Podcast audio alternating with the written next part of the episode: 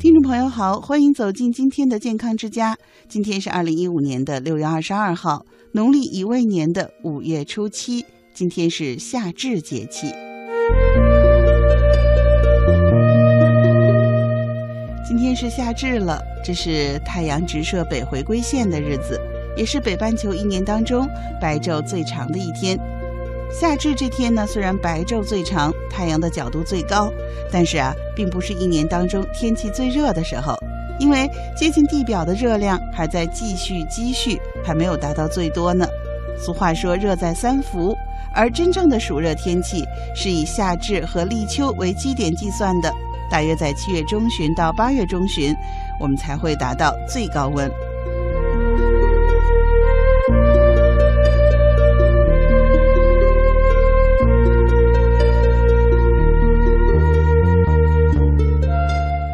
夏至是我国最早的一个节气了，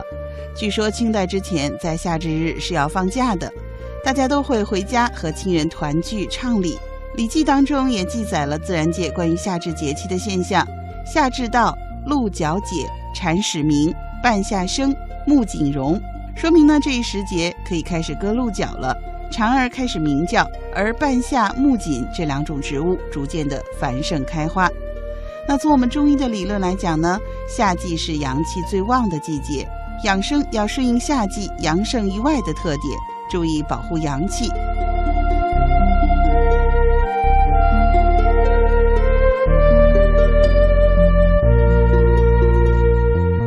素问·四十调剂大论》当中就说：“使志无怒，使华阴成秀，使气得泄。若所爱在外，此夏气之应，养长之道也。”就是说，夏季要神清气和、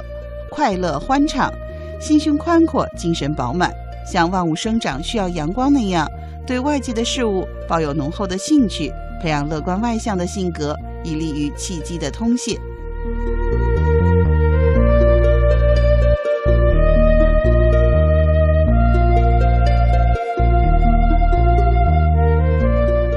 康在养生论当中对炎炎夏季也有独到之见。他说，炎热的夏季呢，更宜调息静心，常如冰雪在心。炎热易于五心少减，不可以热为热，更生热意。所以说呢，心静自然凉，这是我们夏季养生方法中的精神调养。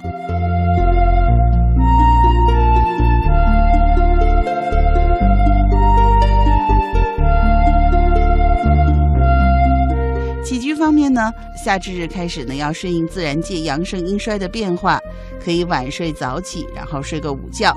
暑易伤气，如果汗泄太过，令人头昏胸闷、心悸口渴。所以呢，在室外或者是体育锻炼的时间啊，一定要避开烈日炽热之时，合理安排午休。午休呢，一个是为了避免炎热之势，二呢也可以恢复疲劳之感。每天呢用温水洗澡也是不错的措施。不仅可以洗掉汗水污垢，使皮肤清洁凉爽、消暑防病，而且啊，能起到锻炼身体的作用呢。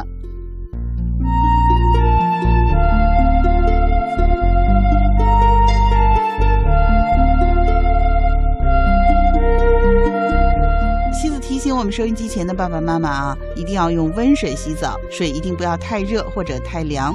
而且温水冲澡的时候，水压机械的按摩可以使我们的神经系统的兴奋性降低，体表血管扩张，加快血液循环，改善肌肤和组织的营养，降低肌肉张力，消除疲劳，可以改善睡眠，增强抵抗力。另外呢，夏季炎热，腠理开泄，容易受风寒湿邪的侵袭，睡眠的时候呢，一定不要吹风，躲避空调。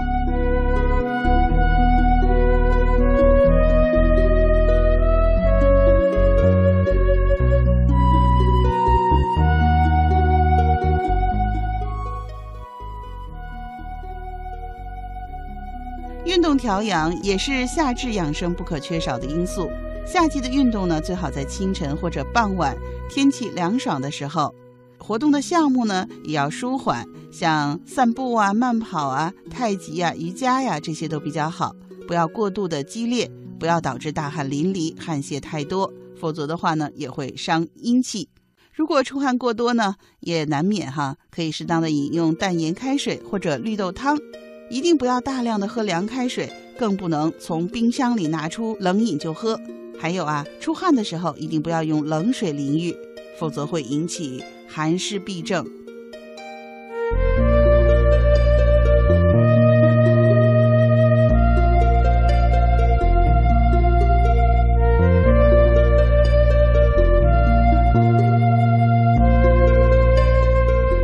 夏时心火当令，心火过旺则克肺经之说，所以呢，《金匮要略》有夏不时心的说法。根据五行、五成、五脏、五味的相互关系，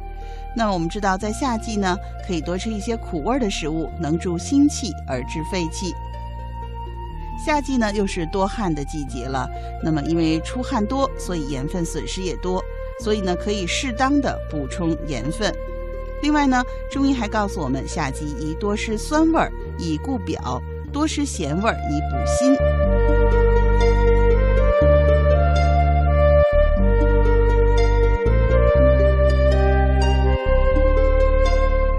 从阴阳学角度来看，夏月伏阴在内，饮食不可过寒，所以呢，一定不要直接从冰箱里拿出食物来吃，一定要让它恢复到室温再吃。消暑呢，最好是多喝一些绿豆汤、乌梅汤，或者是西瓜，这些消暑解渴的佳品啊，一定不要冰镇着吃。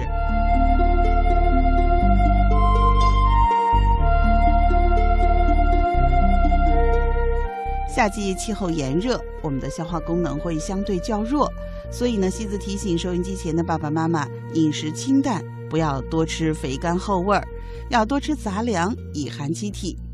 冷食瓜果呢，要适可而止，不可适量。厚味肥腻之品，宁少勿多，以免化热生风。